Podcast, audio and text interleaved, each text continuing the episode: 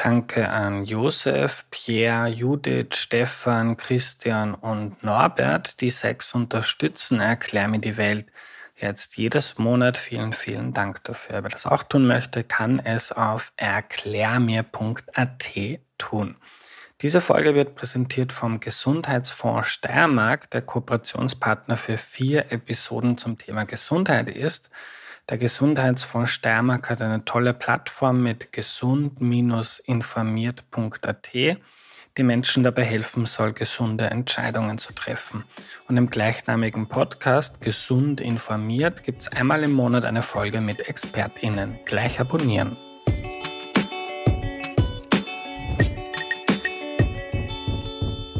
Hallo, ich bin der Andreas und das ist Erklär mir die Welt, der Podcast, mit dem du die Welt jede Woche ein bisschen besser verstehen sollst.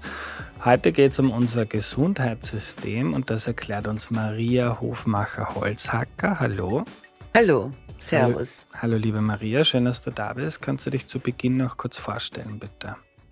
Mein Name ist Maria Hofmacher-Holzhacker, ich bin Ökonomin habe ein eigenes Büro, Health System Intelligence äh, ist mein Institut und bin stellvertretende Vorständin des Vereins äh, Austrian Health Academy. Und du hast vorhin auch erzählt, du warst ähm, zu Beginn deiner beruflichen Karriere auch mal klinisch tätig, also Genau, ich meine, im ersten Leben, äh, meine erste Ausbildung war diplomierte Krankenpflegerin. Ich habe in Mödling die Ausbildung gemacht und habe insgesamt 13 Jahre in Krankenanstalten in Wien gearbeitet. Zuerst im Wilhelminenspital und dann zehn Jahre im St. Anna Kinderspital. Und wenn das dein erstes Leben war, wie viele Leben hast du schon? Ist das das zweite jetzt oder? Na, ich fürchte, es ist schon fortgeschrittener.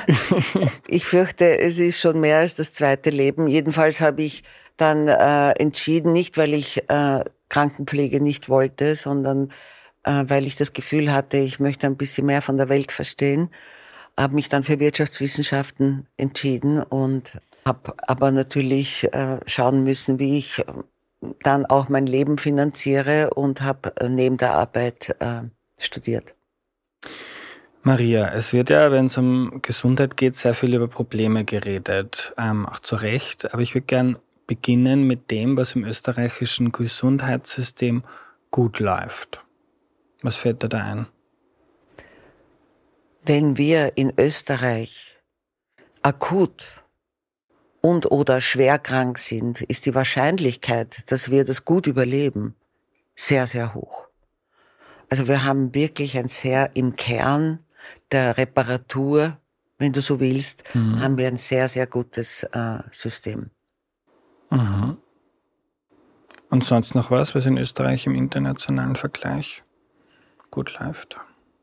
Wir haben ein sehr gut ausgebautes System. Wir haben sehr gut ausgebildete und motivierte Beschäftigte im Gesundheitswesen, äh, die tatsächlich äh, alles geben, damit oder die meisten alles geben, damit wir einfach äh, adäquate Versorgung auch am Stand der Wissenschaften vorfinden. Also die Ressourcenausstattung heißt was heißt das? Heißt einfach Geldmitteln, äh, die sich übersetzen in, äh, in Personaleinsatz und äh, technischen Fortschritt.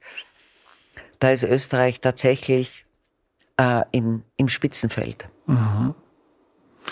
Wenn man jetzt vom Gesundheitssystem spricht, was gehört denn da alles dazu? Das, es kommt drauf an. es kommt drauf an, aber es kommt auch drauf an, wer welchen Blickwinkel einnimmt. Aus mhm. äh, meiner Sicht und konzeptionell äh, umfasst Gesundheit alle Ebenen der Versorgung im Gesundheitswesen im engeren Sinn.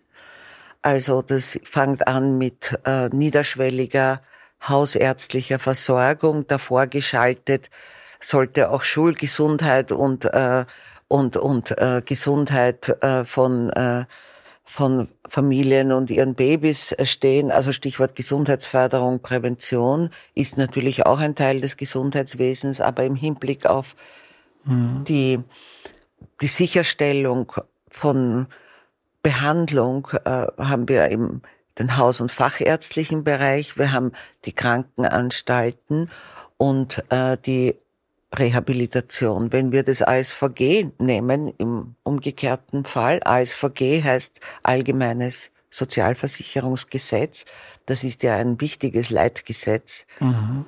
äh, für das Gesundheitswesen, zusammen mit der Bundesverfassung, äh, dann ist der Begriff sehr, eigentlich sehr eng gefasst, weil wir eben die haus- und fachärztliche Versorgung äh, hier festgehalten haben.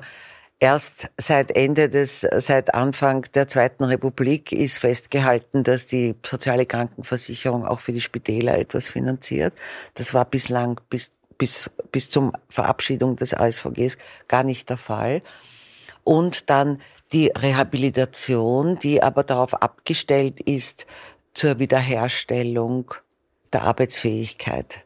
Das ist der ganz enge Gesundheitsbegriff im ASVG, dem Leitgesetz, an dem das Gesundheitswesen sich sozusagen aufgebaut hat und orientiert und damit auch bestimmte äh, Lücken aufweist, weil es zum Beispiel gesundheitsbezogene Lebensqualität und oder auch Gesundheitsförderung und Prävention als keine Pflichtleistungen vorsieht, sondern äh, eben mhm. Freiwillige Leistungen sind, die dann noch dazu unterschiedlich organisiert sind zwischen den Bundesländern. Und das, das ist nach wie vor so. Das heißt, Fokus auf die Probleme, wenn man krank ist, dann wieder gesund machen, aber nicht schauen, genau. dass man überhaupt gesund bleibt, ist nicht so der Fokus. Nein. Und auch so quasi reparieren, damit man wieder arbeitstüchtig genau. ist. Aber die allgemeine Lebensqualität, wie wird man gesund, alt, fühlt sich wohl, geht es einem auch psychisch gut, nicht so der Fokus. Na, also in den Köpfen der, der Akteurinnen und Akteure ist es schon, ist es, ist es sehr wohl, aber von den gesetzlichen Rahmenbedingungen mhm. und regulatorischen Rahmenbedingungen ist das nicht der Fokus, weil wir wissen ja, und das wissen wir aus internationaler Literatur und aus anderen, auch aus anderen Ländern, wo hier mehr äh, mehr gezeigt wird oder investiert wird, dass gesundes und aktives Altern beginnt in der Schwangerschaft. Also wenn Kinder ähm, sozusagen äh, zur Geburt geführt werden, da geht es einmal um Familien- und Müttergesundheit, Familiengesundheit und äh, dann sollten wir einfach einen Bogen haben, um eben sicherzustellen, dass ein gesundes Aufwachsen möglich ist. Äh, das involviert eben auch äh, gesundheitsförderliche Rahmenbedingungen in äh, Kindergärten, in Schulen und äh, das Erlernen von Gesundheitskompetenz. Da gibt es ja auch eine Reihe und viele Initiativen in Österreich, das dürfen wir nicht vergessen, aber die sind äh, oft sehr lokal unterdotiert. Wir haben keine gesamtstaatliche Strategie, Gesundheitsförderung und Prävention aufzurollen. Wir müssen allerdings fairerweise auch sagen, weil wir eben in diesem eng gefassten gesetzlichen Rahmen sind. Ich meine, das Gesundheitswesen kann natürlich nicht die Welt retten. Äh, es müssen eben alle möglichen anderen Akteurinnen und Administrationen mit einbezogen werden. Stichwort Bildungssystem und andere. Und da gibt es auch ein internationales äh, Schlagwort dafür, das heißt Health in All Policies. Mhm. Da gibt es sehr viele ausgereifte konzeptionelle Überlegungen. Äh, auch seitens der WHO. Österreich bemüht sich auch dem zu entsprechen, aber die Strukturen sind beinhart und äh, die Finanzierung so angelegt, dass alle in ihren Silos zwar leiden, aber dann auch froh sind, dass sie in ihren Silos sind. Ja, über die Struktur und die Finanzierung ähm, reden wir dann noch ja. und versuchen, dieses riesige Gebilde irgendwie runterzubrechen.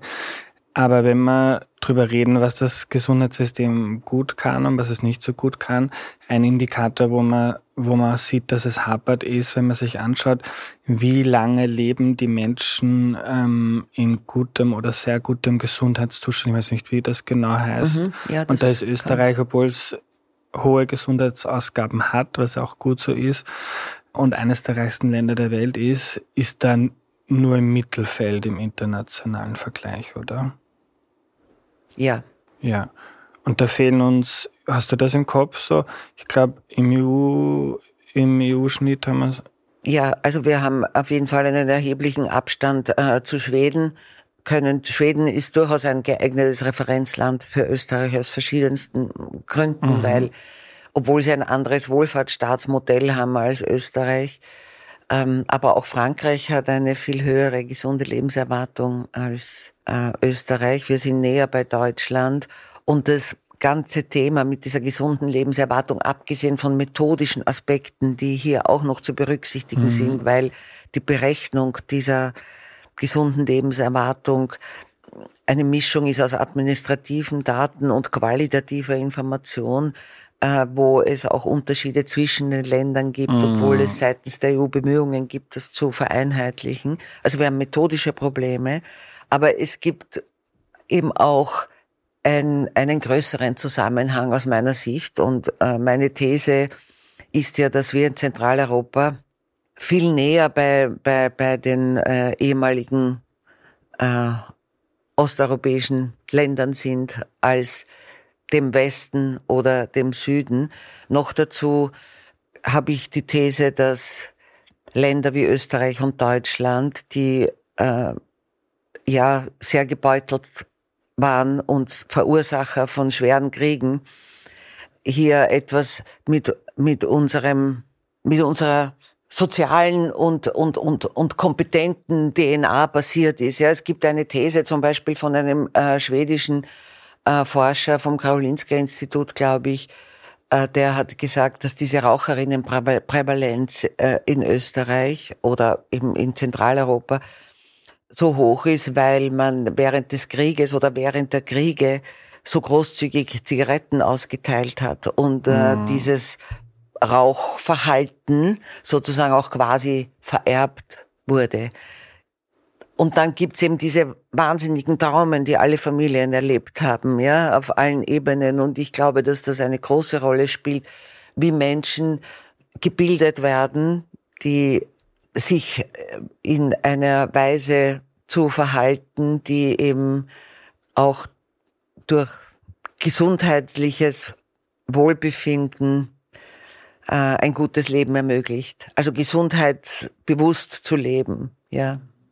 Aber das müsste man untersuchen. Ich meine, das ist ein mhm. soziologisches Thema. Ja. Und ich würde ich würde es schön finden, wenn das äh, mal systematisch erforscht wäre, woher diese Unterschiede tatsächlich kommen. Also das wäre sozusagen auf der Metaebene ein ja. Thema. Ja, aber unabhängig davon, woher es kommt, also die Probleme, die man hat, kann man ja auch angehen, ohne zu wissen, ähm, ob das jetzt aus dem Kommt. Also zumindest kann man gewisse strukturelle Dinge ändern, um das ja richtig.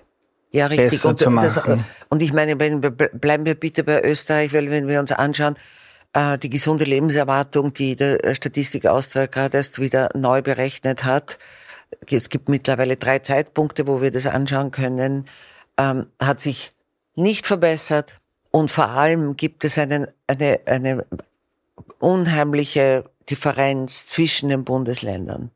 Eine Frau in Tirol kann erwarten, dass sie zehn Jahre länger gesund leben kann wie eine Frau im Burgenland. Gibt's und das? diese äh, und diese Unterschiede sind viel zu wenig beforscht mhm. und sehr bedrückend, finde ich. Ja. Und jetzt kurz zum Kontext, weil Lebenserwartung, die steigt ja massiv. Ich glaube, die letzten 20, 30 Jahre von 75 auf 83 oder so. Mhm. Also, das heißt, wir werden immer älter, ja. aber die gesunde Lebenserwartung steigt nicht. Das heißt, wir werden älter, aber können die Zeit jetzt nicht so genießen, wie man es genießen könnte, wenn man gesund ist, weil die Jahre, die man ohne schwere gesundheitliche Probleme lebt, nicht stärken. Na, ja, genau. Ja. Aber es gibt natürlich auch den Aspekt und der, und das spielt äh, eine große Rolle, dass wir natürlich eine, äh, ein, wir in Österreich und äh, in Zentraleuropa insbesondere, wir werden ja älter und äh, es gibt einen signifikanten Zusammenhang äh, zwischen Alter und Gesundheitsbedarfen. Und wenn wir jetzt zum Beispiel in diesen Befragungen, über die ich gesprochen habe, mhm. ja, die auch die Grundlage sind, diese gesunde Lebenserwartung zu berechnen, eine wachsende Anzahl, auch wenn man das Alter standardisiert, da kann man dann methodisch einiges machen, äh, eine wachsende Anzahl von älteren Menschen in einem Sample hat, ja, dann ähm, kriegt die mehr Gewicht und damit verzerrt es wahrscheinlich die, de, den Wert der, mm. gesund, des, der guten oder sehr guten Gesundheit. Mm. Und das wird wahrscheinlich der Fall sein, denn wenn wir uns gleichzeitig anschauen, erstens äh, die Kinder bis 18, also Kinder und Jugendliche bis 18, selbst eingeschätzte, also auch von den Eltern, das sind sogenannte Proxy-Interviews, äh, eingeschätzte gesundheitliche Lage, hat sich zwischen 2014 und 2019 verbessert. Mhm. So dass wir einige Hoffnung, und zwar für über fast alle Bevölkerungsgruppen, wir haben das dann nach Bevölkerungsgruppen, ähm, je nach Migrationshintergrund und ob die Menschen in Österreich geboren wurden oder nicht. Also wir können damit rechnen, dass diese Generation, die jetzt heranwächst, dann vielleicht äh, dazu beitragt, weil es eben auch mehr Möglichkeiten gibt, ein äh, gesundes Leben zu leben, wenn, wenn wir nicht in Zukunft erwarten müssen, dass wir alles, was wir hier an Möglichkeiten haben, verlieren, weil Teuerung und sonstige schwierigen, wie schwierige Lebensverhältnisse sind, können wir hoffen, dass wir äh, hier besser werden. Mhm. Zweitens wissen wir, und das ist auch ein Zusammenhang, der näher zu untersuchen ist, dass obwohl wir in der Erwachsenenbevölkerung sehen, dass die gesunde Lebenserwartung jetzt insgesamt, jetzt reden wir nicht über die Bundesländer, sondern insgesamt zwischen 2014 und 2019 zurückging, ist für alle Bevölkerungsgruppen die gesundheitsbezogene Leben bzw. die Lebensqualität in diesem Zeitraum gestiegen. Und ähm, das drückt dann schon auch was aus äh, und gibt auch Hoffnung, mhm. dass sich das irgendwann übersetzt äh, in, die, in, in, die, in die Einschätzung, äh, wie gesund, wie sehr oder mhm. wie gut sich jemand fühlt gesundheitlich. Ja. Okay, Maria, ich halte mal fest. Wir sind gut bei der Infrastruktur, bei den Ressourcen, die wir aufwenden, ja. bei der Ausbildung der, ähm, der Personen, die im Gesundheitswesen arbeiten. Wir haben gute Infrastruktur. Ähm, und wenn man krank ist, wird man meistens gut behandelt. Wo wir nicht so gut sind, ist Prävention, schauen, dass die Menschen erst gar nicht krank werden und nicht nur zum Arzt gehen und sich dann erst mit der Gesundheit beschäftigen und beim Fokus auf Lebensqualität. Es gibt Hoffnung, wie du gesagt hast, dass sich da, dass sich da was bessert. Aber wenn man, wenn man jetzt sagt, okay, das ist jetzt unser Fokus, wir wissen, das Gesundheitssystem kann einiges gut, aber einiges auch nicht. Wie wären wir besser bei der Prävention und bei der Fokus auf Lebensqualität und damit die Menschen gesünder werden? Wie gehen wir das an? Ja, ich würde meinen, dass wir äh, endlich und wirklich dazu kommen, äh, dass es eine abgestimmte, nämlich zwischen den Verwaltungen und Ministerien, äh, zusammen natürlich mit Gesundheit in, in, in the lead oder als, als, als, ähm, als Moderator so eines Prozesses zu einer Gesundheitsförderung, nationalen Gesundheitsförderung und Präventionsstrategie kommen. Das finde ich ist längst überfällig. Jetzt haben wir irrsinnig viele Initiativen auf verschiedensten Ebenen, aber es ist ein Tohuwabohu, es ist nicht koordiniert. Wenn, wenn wir schauen, die, die soziale Krankenversicherung macht was, die Länder machen was, dann gibt es ein Fonds Gesundes Österreich, der auch was macht. Äh, es gibt unzählige wirklich gute Projekte. Es gibt die betriebliche Gesundheitsförderung. Jetzt gibt, ich habe zum Beispiel riesige Hoffnung in das, ähm, in das wirklich gute Projekt ähm, Frühe Hilfen. Was ist das? Frühe Hilfen ist ein Projekt, das darauf abstellt, dass äh, Familien eben schon betreut werden während, äh, während der Schwangerschaft und äh, dass man dieses diese Kinder einfach, die da auch manchmal in schwierigen Umständen zur Welt kommen, äh, äh, unterstützt, beziehungsweise die Familien unterstützt, damit die in ein gutes Aufwachsen hineinpurzeln. Und dann müssen sie aber aufgefangen werden im Kindergarten und in der Schule. Und das kann nicht alles das Gesundheitssystem leisten. Also braucht, es gibt ganz viele wissende Menschen in diesem Land, die eine gute Vorstellung haben, wie das zu passieren hat. Aber politisch ist es wahnsinnig unattraktiv, weil das sozusagen, das bringt keine großen Credits und ist viel länger als politische Zyklen. Deshalb äh, würde ich mir so wünschen, dass wir hier auf der Politikebene Akteurinnen vorfinden, die äh, wirklich den Mumm haben, hier auch in eine Vision zu gehen und äh, das zusammenzubringen. Das würde ich für ganz, ganz zentral wichtig finden, um eben auch das, was wir jetzt sehen bei den Kindern und Jugendlichen, zu diesen Verbesserungen zu kommen, äh, was ja dann in Folge dazu führen kann, dass eben äh, die Inanspruchnahme oder der Bedarf an Leistungen sozusagen hinausgezögert wird. Ja, weil ich glaube, dass in Wirklichkeit, aber das ist ein anderes Thema, also dass wir sozusagen später krank werden, damit wir länger gesund werden können. Mhm. Später krank, dass wir krank werden oder dass wir einen Versorgungsbedarf haben, ähm, wenn wir älter werden, das äh, wird sich nicht ausradieren lassen. Und äh, da geht es mehr um die Frage, wie wir äh, wie wir uns gesund halten können. Und äh, Österreich hat geografische Bedingungen, die sehr günstig sind für gesundes Leben. Wir haben das wahnsinnig gute Wasser. Äh, wir haben, wir haben die gute Luft, wir haben die Berge. Wir haben im Vergleich zu anderen Ländern äh, in dieser Nahrungskette sehr, sehr gute Möglichkeiten, weil, weil wir die, weil diese bäuerlichen Strukturen einfach auch so sind, dass wir da nicht sehr stark zusammenpaketierte Sachen haben, sondern auch frische Sachen, die halt natürlich, da muss sichergestellt, dass die niederschwellig und leistbar sind für alle. Aber wir haben gute Voraussetzungen und das muss besser genutzt werden. Ja. Und so eine nationale Gesundheitsförderungsstrategie ist die, also wie, wie gut kann man diese Probleme lösen unter den jetzigen strukturellen Bedingungen? Weil das ist ja etwas, was viele GesundheitsministerInnen dann nach ihrer Zeit sagen, das ist so absolut furchtbar, weil wenn man was macht, dann also es sind auch die Bundesländer für das zuständig, die Sozialversicherung und dann die Ärztekammer und immer sagt jemand, nein, das geht nicht. Also wie, wie weit kommt man da mit den bestehenden Strukturen?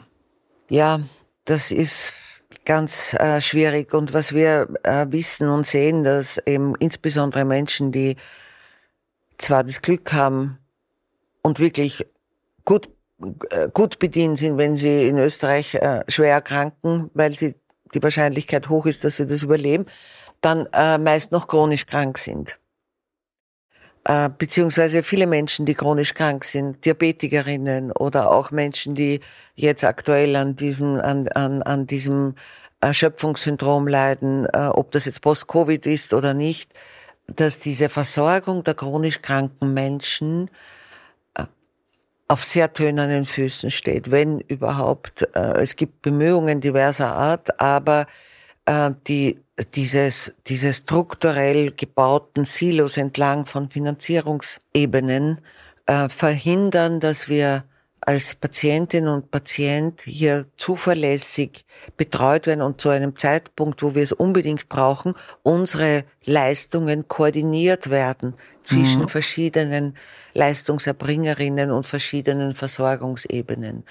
Und ähm, das, äh, ich verstehe das gut, äh, die, die, äh, die, die Politik ähm, also stürzt oder im besseren Fall stolpert immer über diese Themen, wenn wir es nicht schaffen, diese Sektorgrenzen. Ja, wir haben wir, das ist wie, ein, wie, wie eine Berliner Mauer sozusagen schauen zwischen den diese, Akteuren. Schauen, wir uns die diese Silos mal an. Also ich gehe jetzt zum Arzt, ähm, zu meinem Hausarzt Wer zahlt ihn? Also wie bekommt er sein Geld? Die Hausärztin äh, rechnet ab mit der sozialen Krankenversicherung auf der Basis äh, eines bestimmten Honorarkatalogs, der sich noch dazu unterscheidet zwischen den Bundesländern. Fußnote. ähm, äh, jetzt wird gerade gearbeitet an einem gesamten äh, Vertrag, Aha. aber äh, und hier hier werden, das ist, das Honorierungssystem ist eine Mischung aus einer Pauschale, also wenn ich bin, wenn du jetzt zu einer Ärztin gehst und mhm. die Türschnalle in die Hand nimmst und die Ärztin gibt dir die Hand, was ja seit Corona äh, glaube ich, nicht mehr der Fall ist. Dann kriegt sie einen bestimmten Pauschalbetrag und dann wirst du Blutdruck gemessen und abgehört und untersucht, je nachdem, was du hast. Und dann sind für bestimmte Leistungen werden einzelne Beträge verrechnet.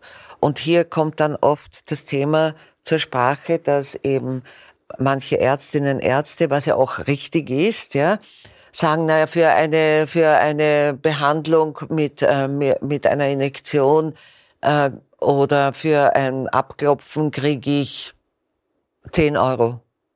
Das klingt natürlich irgendwie fürchterlich, ja. Äh, aber das ganze System ist darauf abgestellt, dass diese 10 Euro sich durch die große Anzahl an Patientinnen, die da durch eine Praxis marschieren, mhm. halt vermehren. Und äh, die, wir haben eben ein System bei der Hausärztin, beim Hausarzt, aber auch bei Fachärztinnen noch viel mehr, das darauf abgestellt ist, dass die über die Anzahl der Patientinnen und Patienten und deren äh, Leistungen, Einzelleistungen äh, eben ihre, ihre Einkommen beziehungsweise Umsätze mhm. sicherstellen.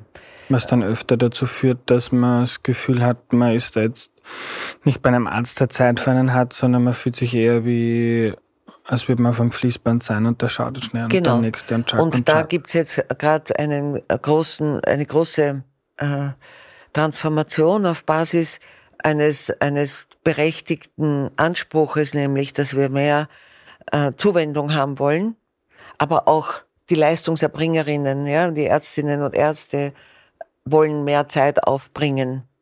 Äh, hier ist ein Kulturwandel eingetreten, mhm. weil eben auch ähm, das ist etwas, was wirklich auch gut gewachsen ist in Österreich die medizinische Versorgung partnerschaftlicher geworden ist und es geht nicht mehr. Also ich muss vorausschicken, kann ich eine Fußnote machen? Gerne. Wir, wir, wir müssen ja wissen, wir haben ein sehr stark medizindominiertes Gesundheitssystem, das noch dazu sehr patriarchal ist. Ja. Ähm, und dieses, äh, dieses System bröckelt, weil wir, äh, weil wir äh, erstens ähm, eine wachsende Anzahl haben äh, von Frauen. Es gibt, glaube ich, mehr Abgängerinnen in Medizin als äh, Abgänger. Und ähm, diese Frauen, wir Frauen können nicht erwarten, dass unsere Partnerinnen und Partner mit uns nach Heidenreichstein ziehen und uns die Praxis schupfen. Das ist sozusagen das Standardmodell in vielen, in vielen Fällen. Ja? Und äh, Außerdem ist die Medizin so spezialisiert geworden, beziehungsweise auch die Versorgung so spezialisiert geworden, dass es eine Einzelgeneralistin ganz, ganz schwierig hat, vor allem wenn sie ähm, dann in Heidenreichstein äh, nicht gleich irgendwo fachärztliche oder sonstige Krankenanstalten vorfinden kann, wo sie überweisen kann. Also es gibt eine seitens der Leistungserbringerinnen, ich sage das extra so breit, ein Bedürfnis für äh, Kooperation und auch in einem beschränkten Umfang für mehr Partizipation, dass man sozusagen eine Koproduktion macht, dass die Patientin und der Patient hier mittun, weil eben gerade bei chronisch kranken, chronisch kranke Menschen haben oft ein riesiges Wissen ähm, und sie können nicht mehr so leicht abgekanzelt werden. Mhm. So, da ein und ich bin der, ich sag das und das mhm. und das ist alles so richtig. Ja. ja. Das geht nicht mehr, das ist vorbei. Äh, und das wird auch gesehen und anerkannt. Aber diese Strukturen, ja, also die dahinterliegende, diese Honorierung und die Finanzierung, äh, ist noch in einem alten Danker. Also mein Bild vom Gesundheitssystem ist, wir haben einen, sozusagen einen großen Ozeandampfer, der schon rostig ist, aber noch stark und der irgendwie äh, hier fährt und, und, und, und mit Kohle beschaufelt wird, sozusagen im Inneren. Mhm. Ne? Aber dann ist nicht viele voll coole, moderne Schnellboote rundherum hat. Äh, und, ähm, und diese Schnellboote ziehen zwar auch den Dampfer sozusagen im gewissen Umfang, weil, weil, weil sich, äh, weil sich der nicht verstecken kann, aber, aber das wird, wird, sie sind immer wieder blockiert in der Wendigkeit, die diese Boote bräuchten, um eben aktuell Bedarfe mhm. zu erkennen und zu, zu, mhm. zu, zu behandeln oder zu versorgen. Ich will überhaupt gern über Versorgung sprechen und nicht nur über Medizin. Mhm. Aber Maria, so diese, du hast gesagt, dieser Kulturwandel, der Arzt will nicht mehr irgendwo alleine sitzen, sondern Medizin ist oder die Versorgung ist sehr komplex und ähm, macht vielleicht auch mehr Spaß oder mal bessere Arbeitszeiten, wenn man mit anderen Ärztinnen gemeinsam, aber vielleicht auch mit Pflegepersonal, mit vielleicht Reha, whatever, gemeinsam mhm. das macht. Also diese Primärversorgungszentren. Mhm. Ähm, was ist da jetzt das Problem an, der, an diesem Dampfer, der da durch den Ozean fährt? Weil die gibt's ja mehr und mehr.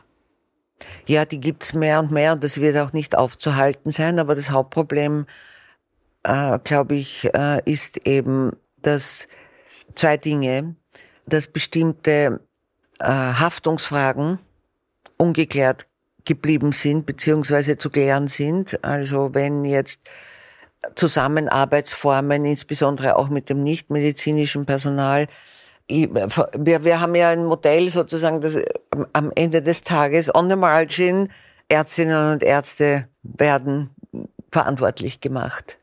Äh, und äh, wenn jetzt zum Beispiel nicht ärztliches, gut ausgebildetes Gesundheitspersonal mehr Aufgaben übernimmt, was sinnvoll ist, insbesondere bei den chronisch Kranken, ich würde auch gern sehen, dass die Haus Hausvisiten machen und so, dann muss die Frage geklärt werden, wenn da irgendwas passiert, wer ist da verantwortlich? Ja? Und ich, ich finde auch, dass das nichtmedizinische Gesundheitspersonal hier sich nicht sehr sträuben soll, auch bestimmte Verantwortungen zu übernehmen und im Gegenzug da, dazu natürlich entsprechend auch zu honorieren ist. Aber das ist dann am, am, am ganz am Rande, nicht am Rande, im Zentrum ist das auch ein Verteilungskampf, weil natürlich ähm, auch wenn wir zusätzlich Mittel in das Gesundheitssystem fließen lassen müssen in Zukunft, äh, wird, äh, wird es ganz schwierig sein, hier den Ärztinnen und Ärzten was abzuzwacken, weil um das geht's letztlich. Und wenn wir diese Primärversorgungszentren zweitens, also einerseits diese Haftungsfrage äh, und, und dann das Thema, wie kann sichergestellt werden, äh, dass wir dieses Vertrauensverhältnis, das wir unbedingt brauchen, um auch in eine gute Koproduktion zu kommen für unsere Gesundheit, ähm, sicherstellen, weil wenn ich zum Beispiel eine Hausärztin habe, die mich sehr lang kennt, also ich persönlich, ich habe jetzt einen Hausarzt, der äh, deutlich jünger ist als ich und ich bin froh darüber, weil ich das Gefühl habe, dass äh, äh, ich ein bisschen beruhigter älter werden kann, der kennt mich schon und äh, und wenn ich einen hätte, der älter wäre als ich, ähm, dann würde ich wahrscheinlich ja ja, das würde mich nicht so freuen. Also ich, ich ja. es geht dann darum, dass wir in der Lage sind, jemanden zu finden, und das müsste auch in einem Primärversorgungszentrum sein, äh, zu dem ich auch gehen kann. Also wo ich auch sozusagen meine Präferenz äußern kann und auch so dass zwar im Fall äh, es durchaus sein kann, dass die, diese Person einmal nicht da ist, weil sie keinen Dienst hat und so, aber dass man grundsätzlich sicherstellt, dass das ihre oder sein Patient ist und ähm, dass man solche auf solche Aspekte achtet. Ich glaube, das ist wichtig, um eben auch das Vertrauen insgesamt aufrechtzuerhalten. Und wir brauchen und das ist eben, das ist der Nukleus eines funktionierenden, gut funktionierenden Gesundheitssystems, ist, wenn, äh, wenn wir im Durchschnitt Ärztinnen und Ärzten unser Leiden anvertrauen. Die sind, die, die wissen, was zu tun ist. Die müssen letzte Entscheidungen treffen, beziehungsweise uns beraten. Das heißt, sie haben einen riesigen Informationsvorteil.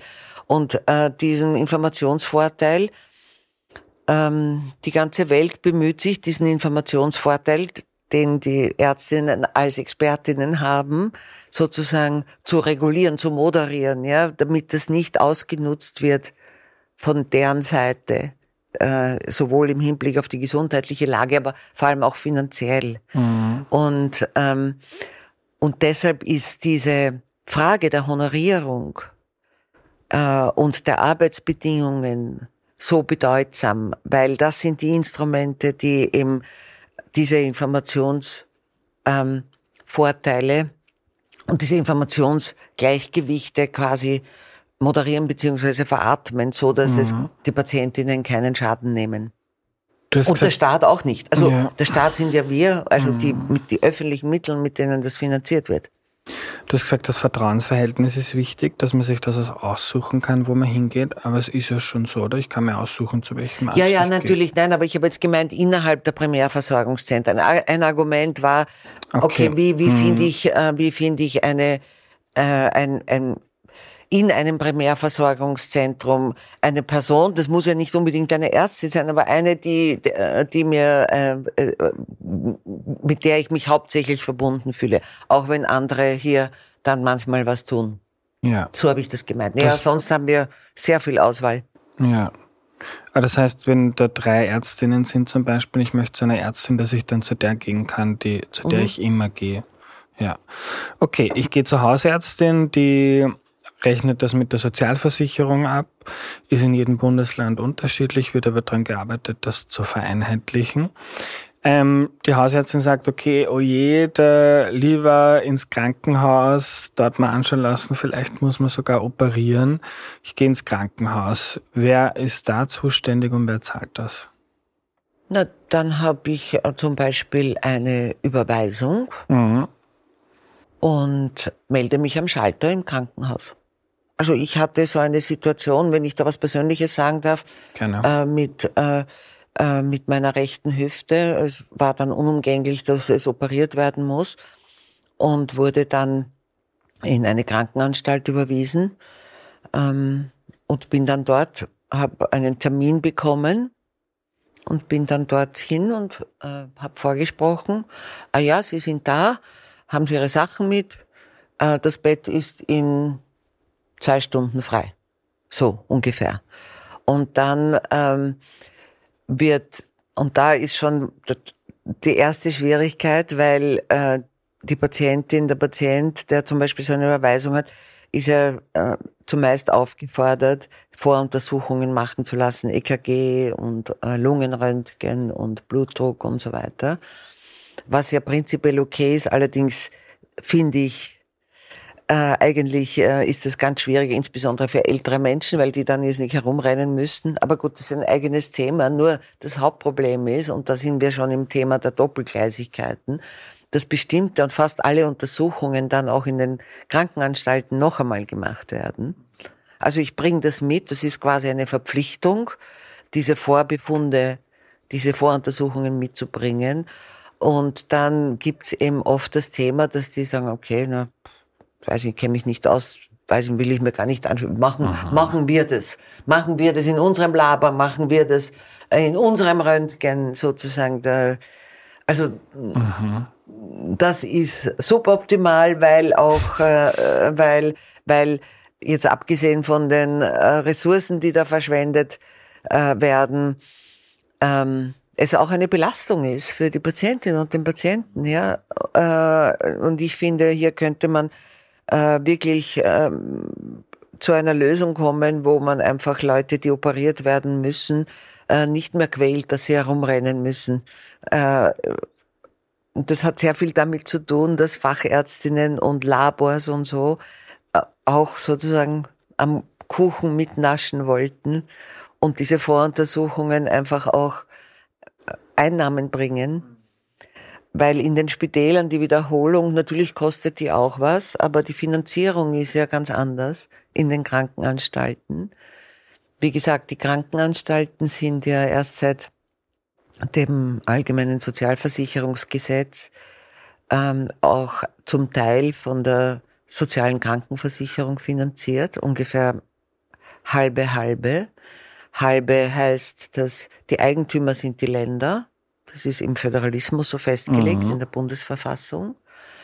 Und die Länder zahlen circa die Hälfte der Ausgaben für Krankenanstalten. Das sind ungefähr 17 Milliarden Euro insgesamt österreichweit. und die andere Hälfte und eigentlich mehr mittlerweile, obwohl das kommt darauf an, welches Bundesland, ähm, wird von der sozialen Krankenversicherung bezahlt. Aber wie wird das bezahlt? Okay, die soziale Krankenversicherung ist seit 1997 verpflichtet, ein bestimmtes Bündel Geld, das wächst mit dem Wachstum der Beitragseinnahmen, also unserer Krankenversicherungsbeiträge, zusammenzuschnüren und äh, an die Spitäler abzuliefern. Die können sonst nichts machen.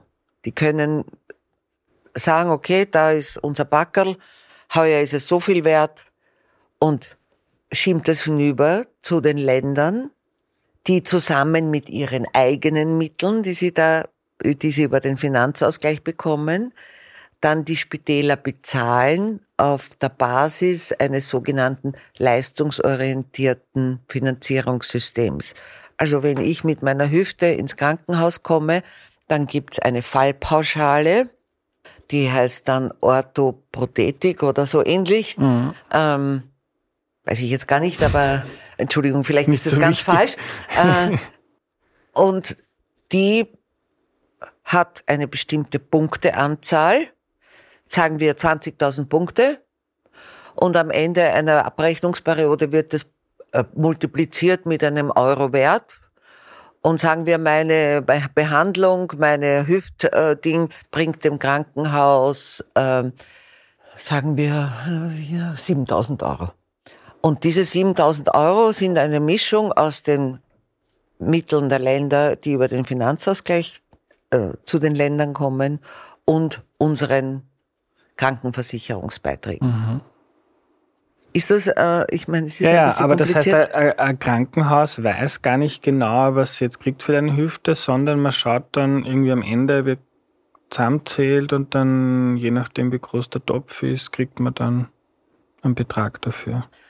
Äh, ja, ja, wobei es dann Abstufungen gibt, je nach, ähm, je nach Leistungstiefe der Krankenanstalten. Wenn zum Beispiel eine Zentralkrankenanstalt hat ja bestimmte äh, Abteilungen und Leistungen, die ein sogenanntes Standard, äh, Standardkrankenhaus, zum Beispiel äh, KIC, ich weiß gar nicht, ob es noch ein Standardkrankenhaus ist, ähm, nicht hat. Und dementsprechend äh, sind diese diese Punkt, äh, der Punktwert zwar gleich, aber die haben ein, äh, kriegen ein anderes Volumen, weil sie andere Leistungen noch, also höher, höher, sozusagen höherwertige Leistungen. Ich meine, das ganze System der leistungsorientierten Krankenanstaltenfinanzierung äh, ist sehr stark operativ orientiert. Heißt, dass äh, im Wesentlichen chirurgische Eingriffe äh, werden sehr gut bezahlt, internistische wir haben eine, in Wirklichkeit eine zunehmende Ungleichgewicht zwischen Fallpauschalen, die eben mehrere Aspekte der Versorgung berücksichtigen und medizinischen Einzelleistungen, weil zum Beispiel ähm, Hüfte herausnehmen, einsetzen oder Herzklappe einsetzen, zunähen, ähm, sozusagen als Einzelleistung abgegolten wird und nicht mehr äh, das gesamte Spektrum sondern eher technisch abgegolten wird und nicht das gesamte Spektrum. Aber das ist ein inneres Problem, das wir, äh, und wir, wir sollen froh sein, dass es nicht so solche Auswüchse hat wie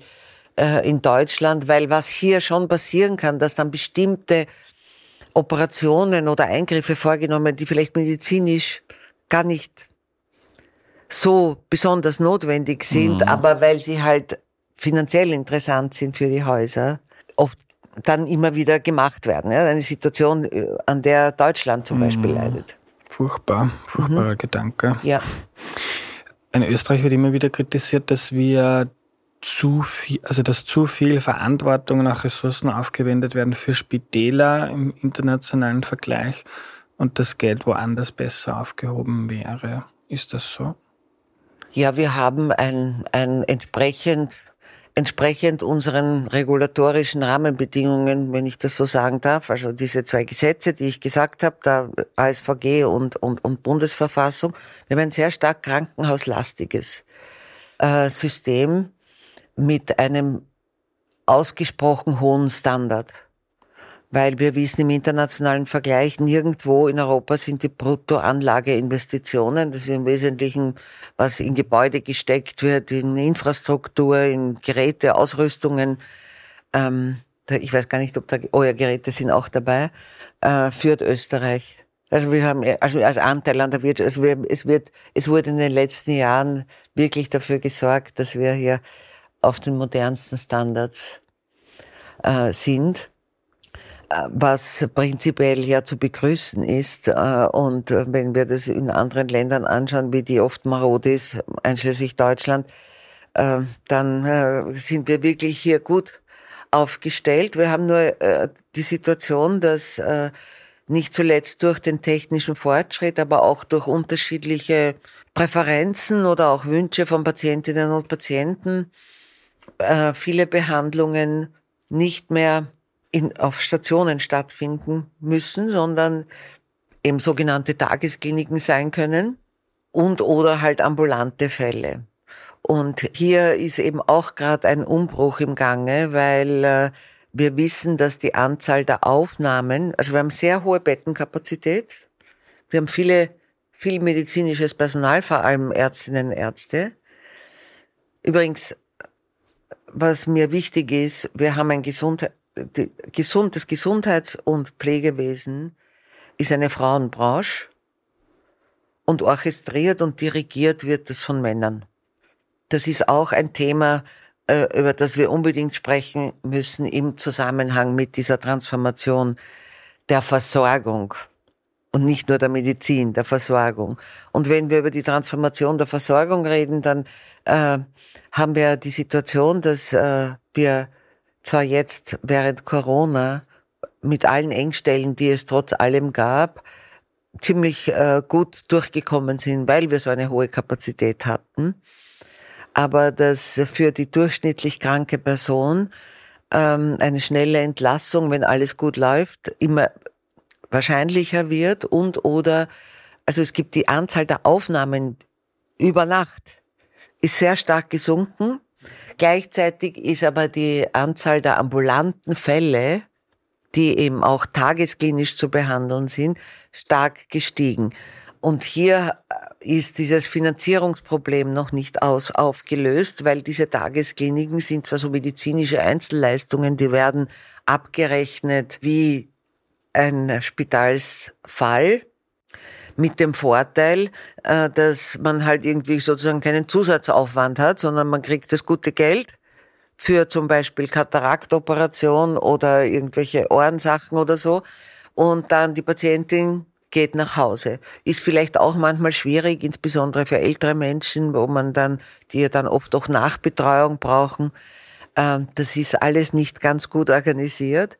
Und, ähm, ähm, und damit gibt es natürlich in der Tendenz und zukunftsorientiert gedacht wahrscheinlich Überkapazitäten im Spitalsektor, weil wir damit rechnen müssen, dass das zunimmt, weil auch die Möglichkeiten eben für Patientinnen und Patienten und für Familien dann eben sofort wieder nach Hause zu gehen, in vielen Fällen gewachsen ist und auch Menschen das gern wollen, einfach zu Hause, sofort wieder zu Hause zu sein. Mit allen Herausforderungen, die das auch hat. Mhm.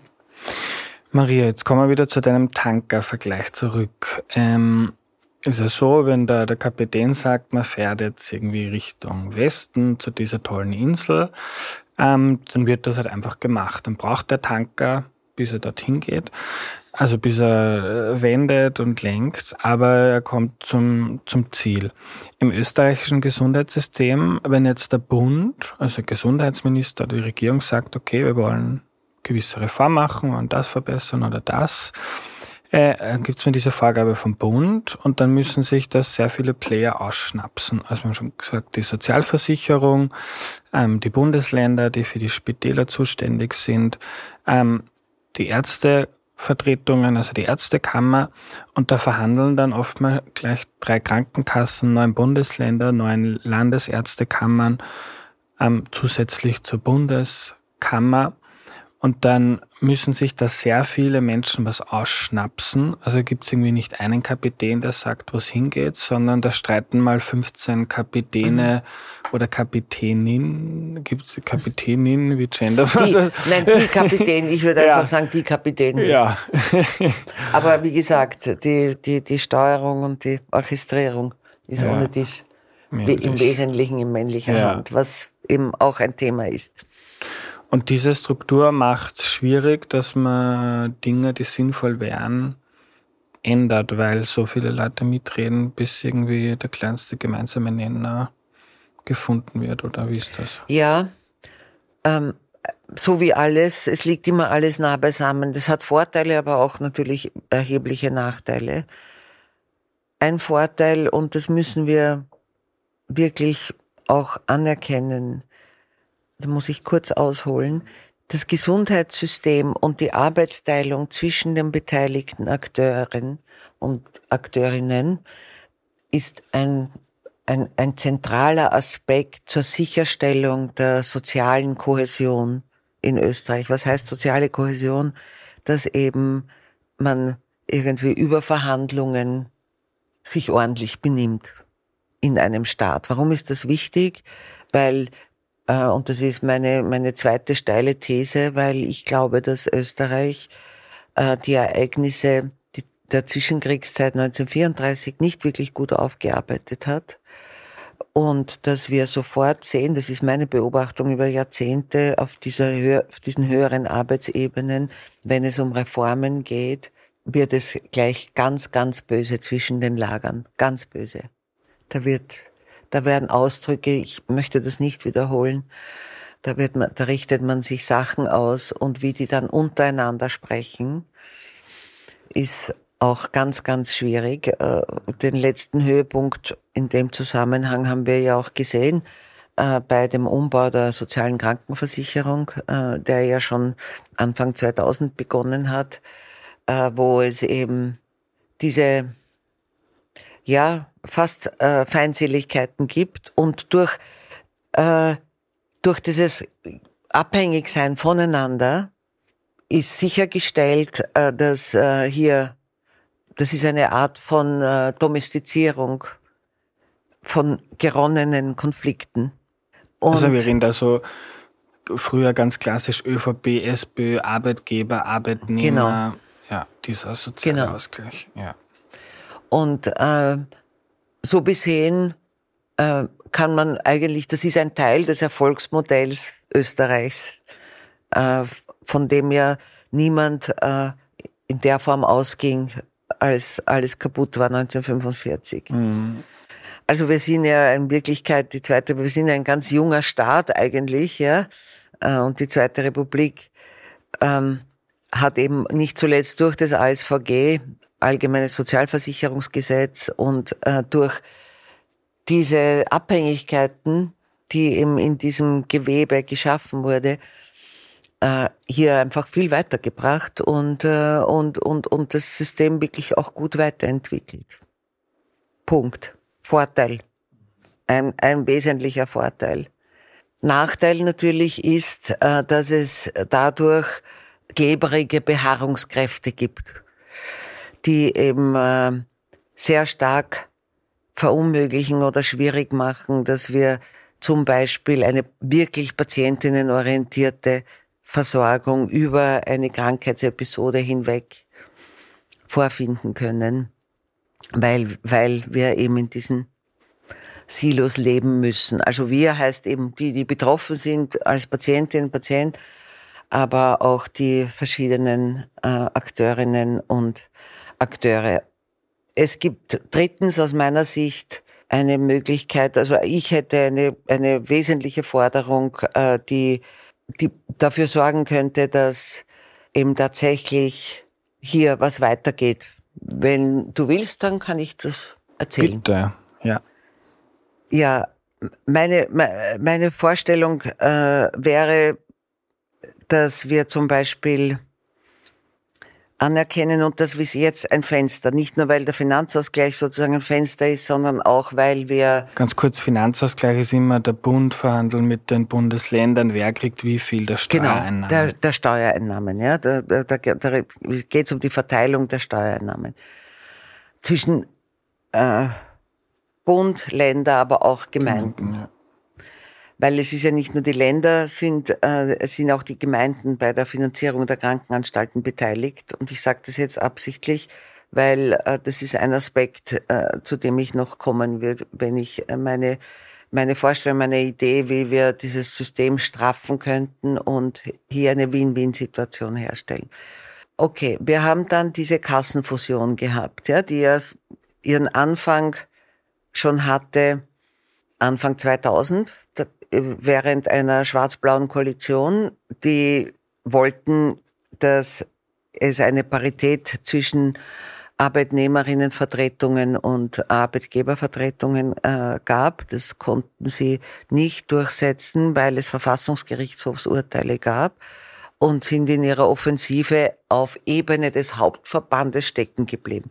Dort hatte man sichergestellt, dass Arbeitgeber und Arbeitnehmer in einer Parität vertreten sind. Mhm. Und traditionell war das immer ein äh, Arbeitnehmerüberschuss? Genau. Äh, na, war nicht ein Überschuss, sondern auch berechtigt, weil diese Trennung zwischen Arbeitgeber und Arbeitnehmerbeiträge ist ja ziemlich künstlich, weil äh, unsere Beiträge sind immer Lohnbestandteile und die Arbeitgeber also sozusagen materiell betrachtet, zahlen gar nichts, ja, weil das ist sozusagen sind unsere Löhne. Und deshalb hat man diese soziale Krankenversicherung, das war auch nicht freiwillig, aber man hat sich damals eben durchgesetzt, dass die ArbeitnehmerInnen zwei Drittel, ungefähr zwei Drittel, ein Drittel ähm, äh, vertreten sind. Mhm. Und äh, das war schon eine wesentliche, eine, äh, eine, eine wesentliche Umstrukturierung, die jetzt äh, 2019 ihre Vollendung fand, indem man diese Parität zwischen Arbeitgeber und Arbeitnehmer äh, auch auf Ebene der Gebietskrankenkassen durchgesetzt hat und damit eine Art Zentralisierung vorgenommen hat. Also wir haben dann jetzt im Gesundheitssystem äh, zwei wesentliche Prozesse äh, der Zentralisierung bei gleichzeitiger Ausbau der Dezentralisierung. Zentralisierung zum Beispiel bei den Krankenanstalten. Man versteht nicht mehr, warum die Gemeinden bei der Krankenanstaltenfinanzierung beteiligt sind, weil es gibt praktisch keine Gemeindespitäler mehr. Mhm. Vielleicht in Dornbirn. Vielleicht noch eineinhalb, ja, und die zahlen aber circa äh, 1,5 Milliarden Euro pro Jahr circa. Die zweite Zentralisierung war jetzt im Zusammenhang mit dieser Kassenfusion. Okay, das wird von vielen nicht gewollt, das verstehe ich auch, ja, aber jetzt ist es nun einmal so und jetzt könnte man das nutzen, aus meiner Sicht. Äh, und damit komme ich zu meinem Vorschlag. Was jetzt möglich wäre, und ich, das fordere ich, dass es einen Schulterschluss gibt zwischen Bund und Bundesgesundheitsministerium, ähm, Gesundheit und Soziales, weil da, wir müssen Pflege mitdenken, ähm, und äh, Finanzministerium und dem Dachverband der sozialen Krankenversicherung, die ja die Dachorganisation dieser zentralisierten Struktur ist, die sich gefälligst zusammenzurotten haben, was sie schon längstens hätten tun müssen, auch während der Pandemie, weil wir 2005 haben wir die Bundesgesundheitskommission eingeführt. 2013 die Bundeszielsteuerungskommission. Es gibt tausende Gremien, wo die eigentlich schon immer die Köpfe zusammenstecken müssten äh, und uns dann entsprechend mit Materialien versorgen, was sie alles besprechen. Also es gibt diese Strukturen, sie tun es einfach nicht, ja. Und ich finde das fürchterlich. Und in der Pandemie hat man das gesehen. Äh, das, das hat hier wirklich ein Verwaltungsversagen gegeben über weite Strecken. Also aber das ist ein eigenes Thema. Über das, äh, äh, ich will das jetzt einmal außen vor lassen. Also was ich mir vorstelle, ist, dass die eben wirklich im Schulterschluss äh, zielorientiert mit bestimmten Zielen äh, sich zusammentun und ähm, in die Verhandlungen treten mit den Ländern äh, und dann Rahmenvorgaben entwickeln für die Länder, wie zum Beispiel, äh, ähm, wie zum Beispiel die Finanzierung der Krankenanstalten äh, vereinheitlicht werden kann, weil da gibt es ja auch sehr starke Bundesländerunterschiede. Und das kann man dann so machen, indem der Bund sagt, okay Leute, äh, die Gemeinden, ich, ihr kriegt das Geld natürlich, das jetzt die Gemeinden finanzieren für die Spitäler, aber es gibt bestimmte Vorgaben. Und dann schütten wir das aus. Also wir machen einen quasi einen Fonds.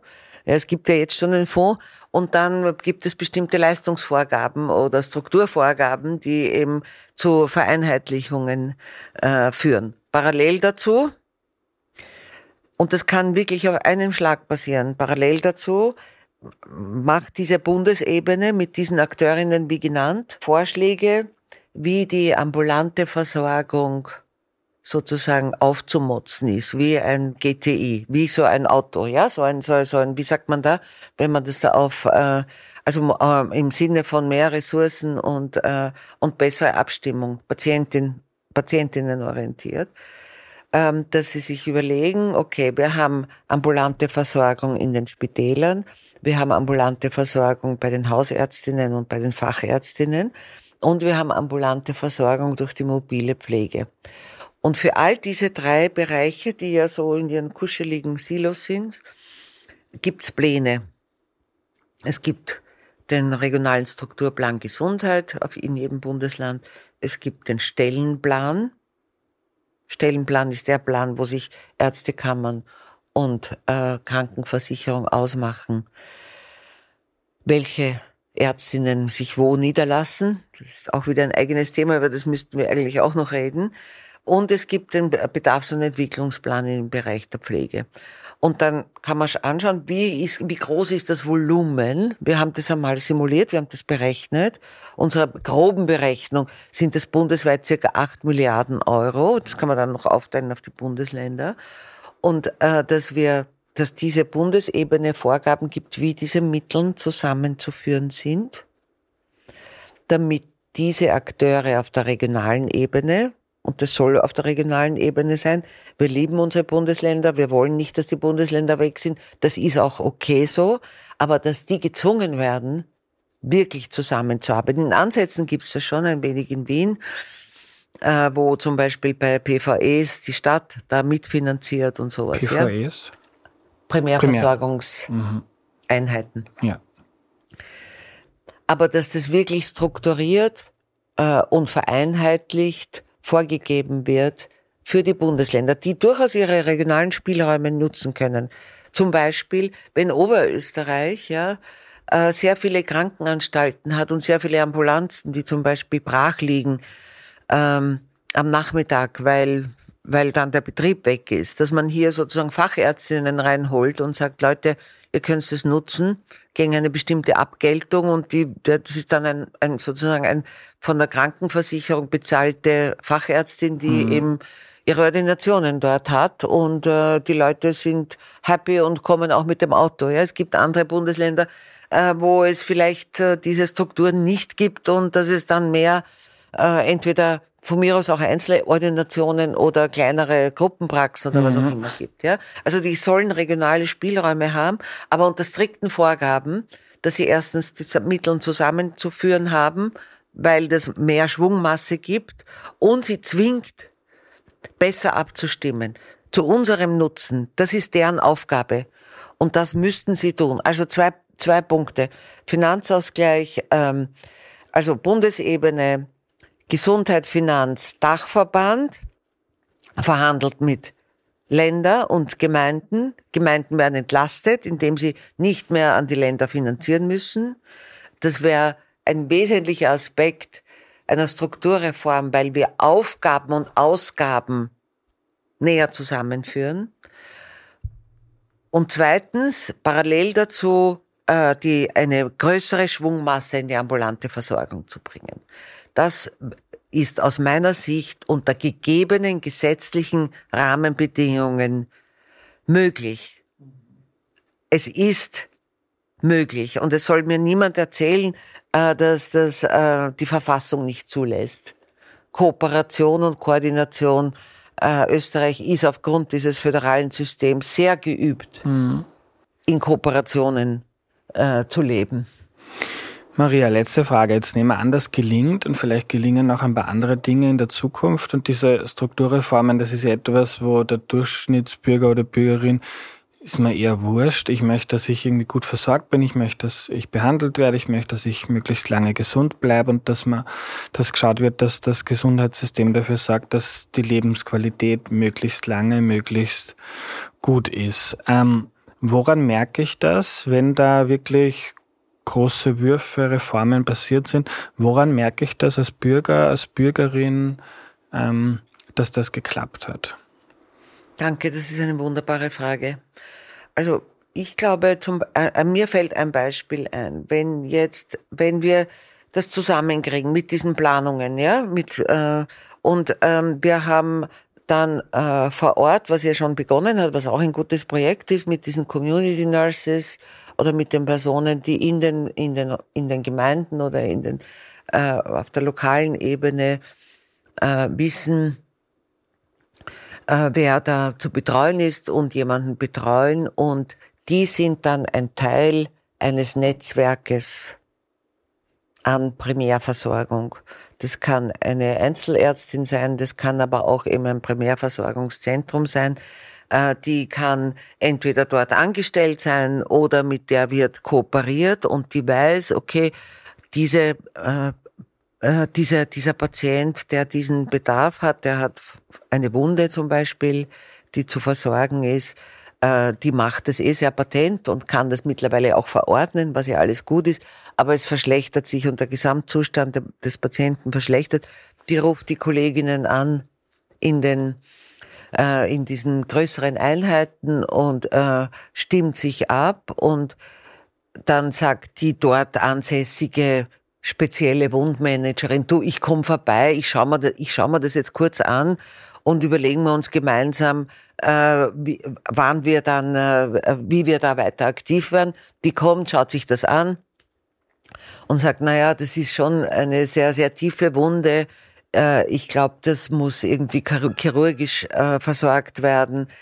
Ähm, wollen wir den, äh, den, den äh, Kollegen oder die Kollegin herholen, äh, um das noch einmal zu begutachten, beziehungsweise empfehlen die Überweisung.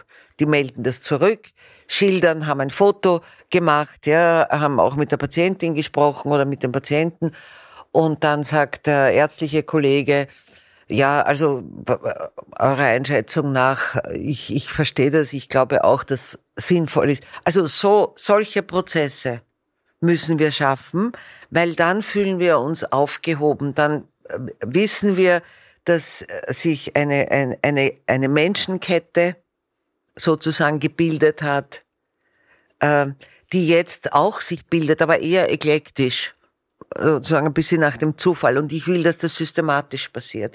Insbesondere für die Menschen, die im äh, chronischen Versorgungsbedarf haben. Und die Anzahl derer, also von mir zum Beispiel und anderen, äh, in meiner Generation, die äh, wächst, ja. Also wir haben einfach mehr Versorgungsbedarf, der eben Menschenketten braucht. Also weniger, da merke ich vom Silo gar nichts mehr, sondern ist Fokus auf die einzelne Person, die genau. versorgt wird. Genau. Liebe Maria, vielen Dank für deine Zeit. Ja, ich danke für dein Interesse, Andreas. Danke.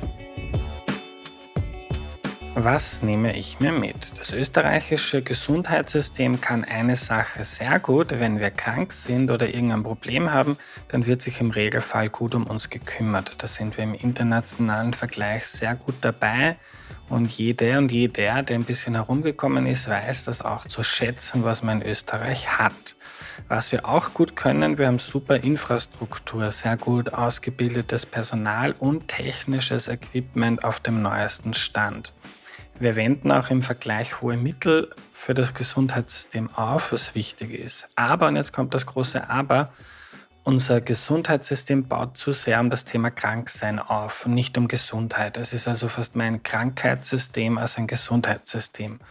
Wo wir nämlich im internationalen Vergleich nicht gut abschneiden, ist Prävention. Also wir haben keine ausreichenden Strukturen, die dafür sorgen, dass die Menschen lange gesund bleiben und möglichst wenig in ihrer Lebensqualität im Alter eingeschränkt werden. Das schneidet Österreich, obwohl es viel Geld ausgibt, im Vergleich gar nicht gut ab. Sind wir international nur im Mittelfeld, was für eines der reichsten Länder der Welt total ungenügend ist. Das zu ändern wird versucht, aber Änderungen im Gesundheitssystem sind total mühsam, weil es so viele Player gibt, die Nein, Stopp und sicher nicht sagen können. Und darum ist das eine der größten politischen Aufgaben im Land, das zu ändern. Wenn du mehr zum Thema hören möchtest, gibt viele Gesundheitsfolgen in Erklär mir Welt, zum Beispiel Nummer 234 zur Psychotherapie, 217 zum Babykriegen oder Folge 205 zu körperlicher Fitness. Früher habe ich öfter Empfehlungen für Filme, Bücher, Serien, Ausstellungen oder was auch immer gegeben. Das möchte ich jetzt wieder öfter machen. Darum eine Serienempfehlung von mir, The Bear.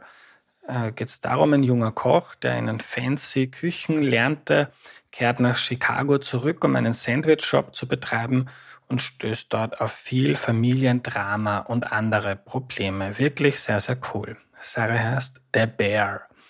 Wer Feedback zum Podcast hat, der schreibt mir gerne einfach an andreas.erklärmir.at oder auf den verschiedenen Social Media Kanälen. Wir sind auf Insta, TikTok, Facebook zu finden. Da gibt es zusätzliche Infos, Blicke hinter die Kulissen.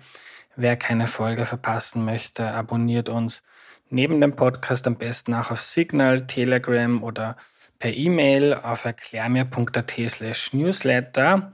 Damit werdet ihr immer wieder informiert und erinnert, wenn es neue Folgen gibt und da gibt es auch Gewinnspiele, Hinweise auf Events und so weiter. Wenn du den Podcast magst, dann denk doch darüber nach, ob du ihn nicht mitfinanzieren möchtest. Das geht einfach auf erklärmir.at. Eine Möglichkeit, uns zu unterstützen und gleichzeitig einen coolen Pulli, ein Shirt oder ein Jutebeutel, Jutebeutel von Erklär mir die Welt zu haben, ist, indem du mal im Merch-Shop vorbeischaust auf erklärmir.at slash shop und dir dort coole Merchartikel von uns kaufst. Danke dafür. Großes Danke an die Menschen, die hier mitarbeiten, noch zum Schluss. Danke an Valentina Pfadner, Patricia Albertini, an Missing Link, Audio Funnel und DoMotion. Nächste Woche kommt eine sehr, sehr spannende Folge zu Vermögensteuern, die ja gerade medial viel im Gespräch sind. Und da gibt es einen Deep Dive mit der super Auskennerin Margit Schratzenstaller. Wir hören uns nächste Woche am Dienstag. Bis dahin eine gute Zeit. Und jetzt kommt, wie letztes Monat, der oder die Erklär mir die Welt Hörerin des Monats. Wenn du mitmachen möchtest, den Link zur Anmeldung findest du in der Podcast-Beschreibung. Tschüss. Hörerin des Monats. So, also der Hörer des Monats ist der Markus. Mhm. Der Markus, der ist 33 Jahre alt und kommt aus der Steiermark. Und das finde ich lustig, weil er ist, er ist Mathelehrer und er hat geschrieben, dass er drei Bienenstöcke in der Schule hat. Und er hat geschrieben, unter ihm stehen drei Königinnen als souveräne Herrscherinnen. und er, er liebt Erklär die Welt und er bildet sich damit weiter und er verwendet dann quasi das Wissen, äh, was er sich bei Erklär die Welt dann irgendwie aneignet für sein Hobby. Und zwar ist er nebenbei ähm, Bühnenautor. Mhm. Und er ist, also er sagt irgendwie, dass äh, das immer super ist, wenn man Hintergrundwissen für viele Themen hat, weil das irgendwie ihm dann da total hilft. Wow. Ja. Und in seiner Freizeit tut er total gern wandern. Und er macht im Sommer gern Städtetrips mit dem Rad. nice. Ja. Und welche ist seine Lieblingsfolge? Seine Lieblingsfolge ist die Folge 243 mit der Anneliese Rohrer. Er hat gesagt, also er mag einfach ihre Art, wie sie Dinge analysiert und, und kommentiert und er, er findet einfach, dass sie voll die coole Frau ist, finde ja. Ich auch. und Wünsche an Erklär mir die Welt? Ich glaube, er ist ziemlich wunschlos glücklich. Er hat geschrieben, nur weiter so. ja, cool. Dann vielen Dank. Ja, danke, Markus.